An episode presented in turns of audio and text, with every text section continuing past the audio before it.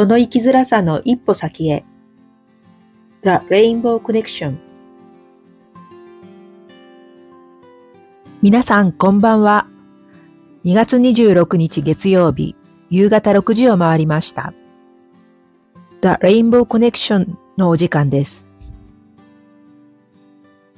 今週もスタートしました。皆さんはどんな月曜日を過ごされたでしょうか？この番組は自分らしく共に生きるをテーマに様々な方をお招きして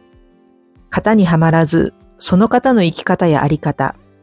人生のストーリーなどをおしゃべりしていきたいと思います。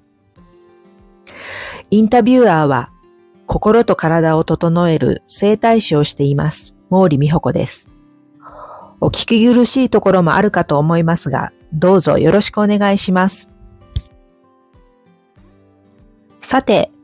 今日と来週の2回にわたってお話を伺うのは、私の友人である沢口香織さんです。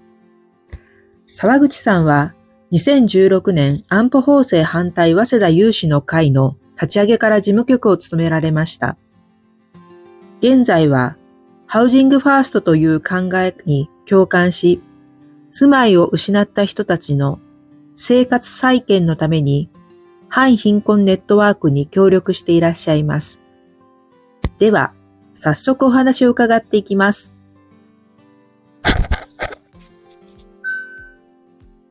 はい、それでは沢口香織さんにお話を伺いたいと思います。今日はどうぞよろしくお願いします。よろしくお願いします。えっとですね、えっと、沢口さんは、あの、いろいろな活動をなさってて、まあ、えっと、安保法制の活動とか、はい、今は、あの、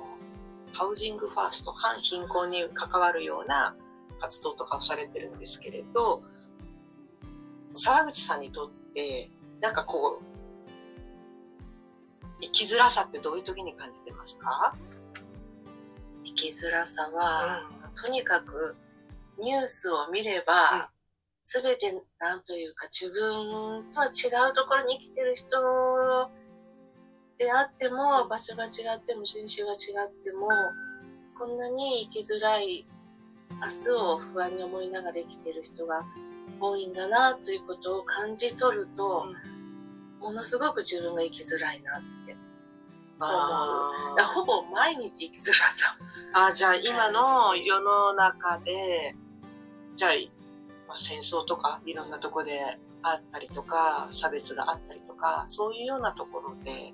あの、生きづらさを感じてるかなっていうところですかね。明日の命がわからない、生活がわからない、未来が見えないっていうほど生きづらいことはきっとないだろうから、まあ、そういう社会に生きてること自体が生きづらい。なるほどね。あの、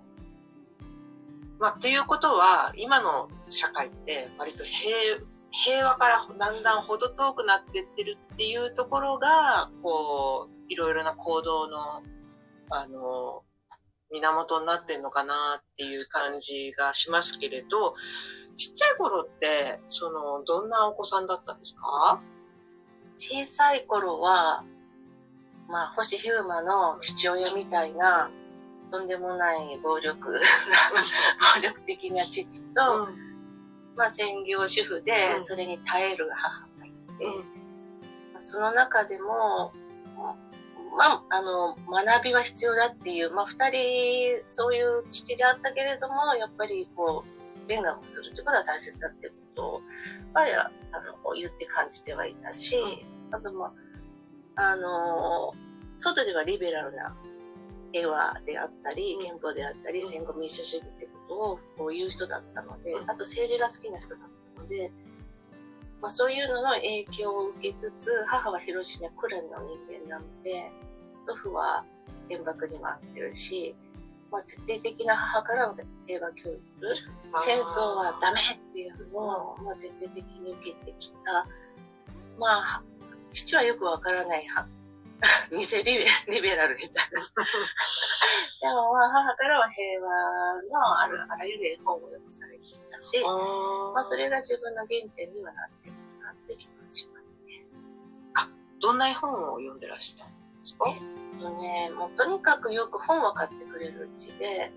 まあ、絵本というよりも、ある年代になった時に、まあ、絵本と文字があるような。だからまあ、あの、大体、あの、小学校の時には読書感想文が、あの、自由研究に、まあ、自分の中にはやらされてた感じはあるけど、まあ、お母さんの木とか、うん。猫は生きているとか、うん。まあ、あの、まあ、牛蜜関係の本であるとか、あの、戦争に対する、は、あの、反戦的な本をかなり読んでは感想文いやーじゃあやっぱりそういうところがこう根本にあるから大人になってからそういう安保法制とかに憤りを感じたりとかそういうことがどんどん進んでいく世の中に対して生きづらさを感じるようになったっていうのが大きいのかもしれないね。大きいかもしれないですうね。ー小さい頃のやっぱ教育がとても大切だと思うし、うん。そこから絵本とかやっぱりあの児童書ん。は簡単な言葉ながらも、ん。まあ、何回も繰り返して読んでたから、ん。まあ、そこからやっぱり戦争がどういう状態になるのかとかきっと想像してたと思うし、うん。うん想像想像する力はやっぱり本から、あのーもらってるだろうなって思いますね。その中で、まあ一番好きな本っていうのはなんか絵本ってあったんですか？うん、好きな本は、まあ、全然あの戦争ものじゃなくて、うんうん。あのちびっこカムの冒険が好きでした。ああ、のそうなんだ。ホッツェンプロッツへー知ってます？王あ、道の名前、ああとやっぱりめちゃくちゃ好きなのは、うんあれですね、ピッピッピね。長靴下のピッピね。うーん。もうでもなんか私なんかも読んだかなと思うけど、記憶にあんまりないね。いまだに本はうちにあって、うんまあ、それを娘に読ませたり、うん今でも読む。へーなんかこう、子供の頃にまあそういう父だったし、うん家がそんなに落ち着いてる家ではなかったかうら、んうん。何か自分の空想の中でうん幸せなものを作るにはピンピとか、ちびっこカムとかうん冒険に出て強くて、うん。あの、なんていうかね、そういうのを、あ、じゃあ何？そういう本を読んで自分で実践してみようとかそういうのもそれはなんか、たそれはなかった。あただこう空想したり想像するのは、あ。まあそういう本でも、ものすごく想像してしまうね、今でも。あーそれは良さでもあるとう思うけど、んうん。被災地のを見れば、うん今どういう状態でおばあちゃんが出てるんだろうかとうか、ん。若さを思えば、うん。ね、自分たちがどうやってご飯食べてんだろうなとか、あすごくあらゆることで、まあ貧困で、道路上にいる若者がどういう風にして夜を過ごしてるんだろうなとかは、想像してしまう。あやじゃあやっぱり絵本とかその本を読むことによってすごい想像力が鍛えられた。私の場合はそうだろうなっていう。でそれはこう空想するってことが一つの自分らしさみたいなところはあったのかな。小さい頃にはありましたよね。うだからその中でどうなりたいかとか、うん。こいつ嫌だなとか、ん。え小さい頃なりたかったものとかどんなものちずーっと弁護士になりたかったんですね。へえで それ悪を倒せると思って 悪を倒すあーでもた。ななんかそういうイメージがあったんですよね。で、でも全然違う。へえ。あ、でもなんか、でもなんか完全懲悪的なものが好きなのかな。なんだろうね。今はそういうのはね、あんまり流行しないくってね、うん悪には悪のなんか理由があるとかね。うんうんウルトラマンはね、うん完全にあの怪獣は殺されないんでしょ。うんなんかちょっとまあ違うけど、み水戸黄門にしても、大岡越前にしても、あのー、暴れん坊将軍にしても、うんあの当時は完全中国のものがね、うん結構あったから、うん、そうよね。だから、私なんか今でも、なんか、と根本的な人がいたら、本当よね。うん、世の中もっと変わるんじゃないかなと思っちゃったりもするけれどね。うん、そういうのがあった時代でもあったのかな。今と違うかもしれないね。じゃあそういうところから、実際自分が、その、まあ、平和をいっぱいこう、平和のこととか想像したりとか、そういうのもあったと思うんだけど、なんかそれを自分で行動に移すみたいなのは、どう、どれぐらい、いくつぐらいの時になって出てきたとか、やってみたとか行動したっていうのは？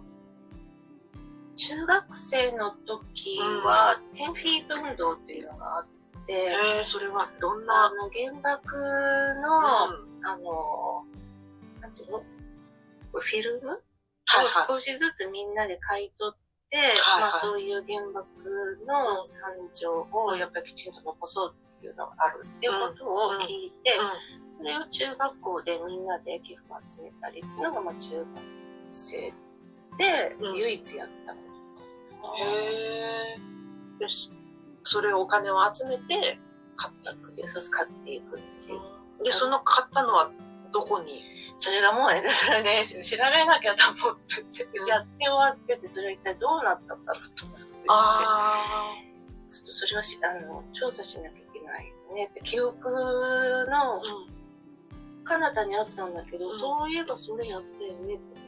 思って。うんあじゃあ学校の中で何人かにこう募金を集めるっていう活動だったってことそうそうそうその集めたお金をどこかに預けで、フィート運動の実行委員会っていうのがあったはずなんだよね。あ、そういう運動をして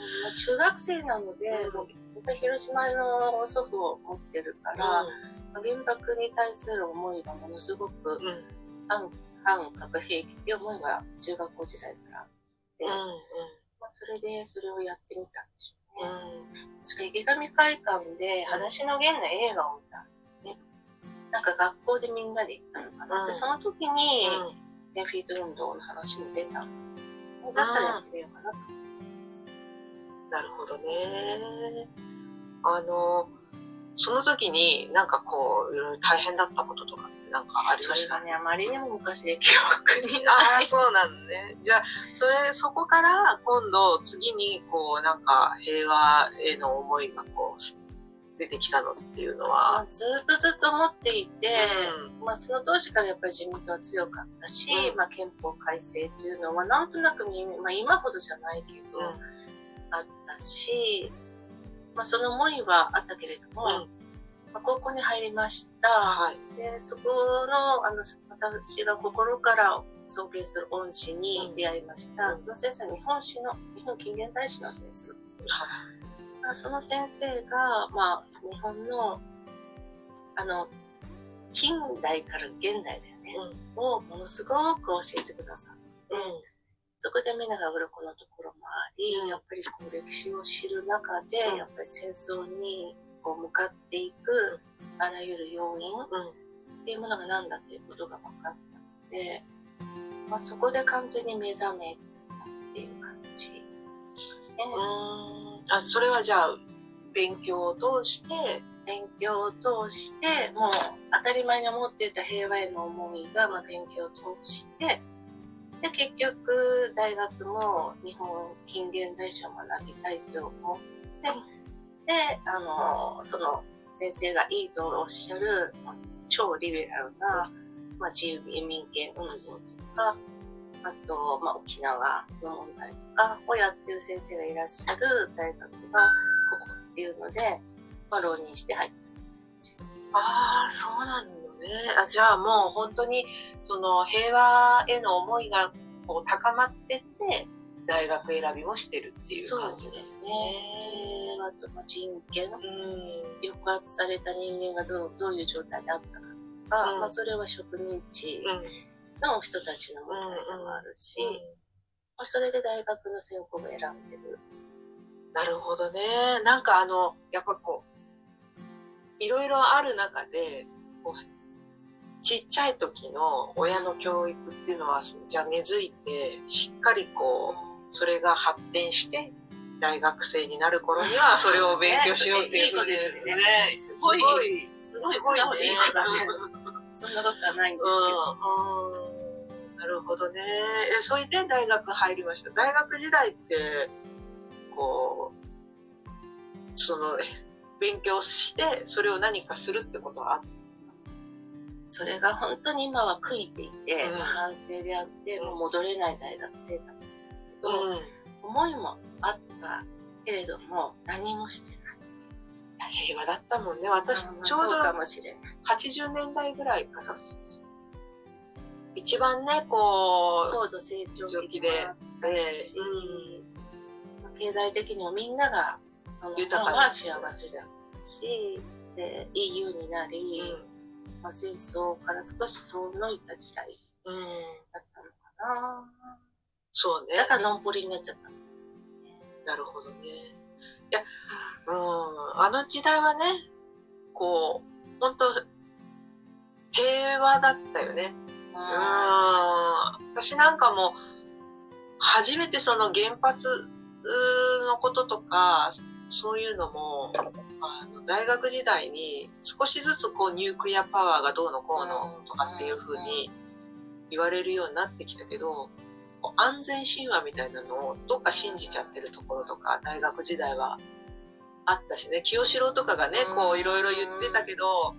まあそうだよね、原発とかいらないよね、とか思いつつも、特に行動を移さなきゃならないような状況って、私たちの大学時代の頃ってなかったよね。特にこう、アンテナが立ってる人じゃなければ、あまりなかなったかもしれない。ね。そうよね。でももっとやるべきことはあっただろうと今になったらテニスばっかりやってる場合じゃないかと思うけどね。なるほどね。で、まあ、そうこうしてるうちにイラク戦争とかが。ね。そうね、2004年？うん。もうその頃になってくるとだんだんね、いろいろね、会見の足音とかね、いろいろ出てきてだけど、うん。えっ、と、イラク戦争の時とかはどうでした？イラク戦争の時はもう就職をしていて、で、まあ留学生の人たちがたくさん来て、その人たちをこう、こうお世話する、あの、ところに行って、で、ちょうど子供がお腹にできた、あ、違う違う、その前か。その前ですね。その前は、まあ、イラク戦争開戦だっていう時に、どうにも気になって、アメリカ大使館の前に家族と行って、で、ノーバーっていうのを掲げて、うん確か毎日新聞かなんかどこの切り抜く気して色を塗って、うんあの、持ってったんだけど、うん。まあそれが、あの、警官に対してうん、警官が威圧的で、うん。ここ通るなとかやってるから、うん。それに対してめちゃくちゃ抗議してるっていう写真が撮られて、毎日新聞の一面に出たりして、ただその時私は、あの、手術をした後に休職中で、うん。休職中なのにアメリカ大使館の前で抗議運動してるっていうのが新聞の一面に出て、うん。なんともちょっと罰が悪かっ いや、でも、ねそれは重要なことだから、ね。病気でしょ。退院した日だ。まあそういうことで反対をし始め、うんまあその後に、まあ、完全に開戦して、で、まあ、イ戦争がひどくなっていく中で、うんピースウォークっていうのが銀座、日比谷からあの銀座ずっと、うんあの歩いていくっていうのが結構頻繁に開かれていて、で、そこで初めてデモに参加して、あじゃあ結構ね、その、いや、だからやっぱり平和が、平和への思いっていうものがものすごくねこう、ちっちゃい時から根付いてるんだね。そうや私なんかイラク戦争の時とか、戦争は嫌だと思ったけど、じゃあそういうデモに参加しようかとかっていうところなんて全然なかったし、うん。ねだからそうやって、やっぱり、こう、平和への思いがちゃんと根付いて、うん、だから、ね、その、自分らしさっていうところに、こうなんか、平和とか、想像力とか、ね、いろんなものがこう、あるんですね。お話聞いてるとね。黙っちゃいられなくなってくるんですよね。それがまあ自分らしさなんでしょう。もうどちらかっちゃう。いや、なんかいろいろお話聞いてきたんですけど、あの、あなたにとって自分らしさって何色ですか？僕はね、うん自分らしさ、うん。こうありたいという自分らしさ。なあの、その時によっても変わると思うんだけど、自分ってどん、自分がらしいなと思うのは何色になるかなと思って。いつも澄んだブルーでありたいと思うけれど、まあ赤ですね。あ、そう。基本的に赤。うーん。え、それは、例えば、なんか広島カープが好きだとかっていう、それはやっぱりそういうのもあるのかしら？自分らしさともつながるところがあるのかしらね。あれはやっぱり広島は焦土と化したでしょ、うんもうもう二度と草木生えない。うん。そこからやっぱりこう、みんな打ちひしがれてる中で、みんながカープを応援することで力をこうっていうのは母からもおじいちゃんからも聞いてることなので、うん。ちょっとやっぱ特殊な球団だと思っていて、うん。でまあ、球場に行くと、あの、平和に対するメッセージとかも、球場にもあったりして、なのでまあ、カップが好きなんですよね。うん。か金とかでなく、うんあの市民の球団っていうところが好きですね。まあ、対対比的には、ね、巨人とかありますけどね、金と権力。うんまあ、それに対するアンチテーゼ。うん。いや、でもやっぱりこう、ちょっと、こう、一貫したものが、こう、平和とか、市民市民とか、こう、反権力とか、とかっていう金、金と反対のところ、がっていうのが、やっぱりこう、根本にあって、それが赤色になってるって魅いう感じ力を感じるんですよね。それがパッションになってるというか、まあ、原動力、でも怒りもあるかもしれない。うんまあそうね、怒りっていうものはこう、何色かっていう表すときに赤を使われることが多いですね。使われること多いですよね。疲れる。そうか。いや、でもなんか、すごいお話を聞いて、こう、平和への思いとか、そういうものがこの赤っていうものにこう象徴されてるんだなっていうのが、すごくよくわかりました。あの、また後半戦は、ちょっとまた違うお話を、えー人権について聞いていきたいと思います。ありがとうございました。ありがとうございました。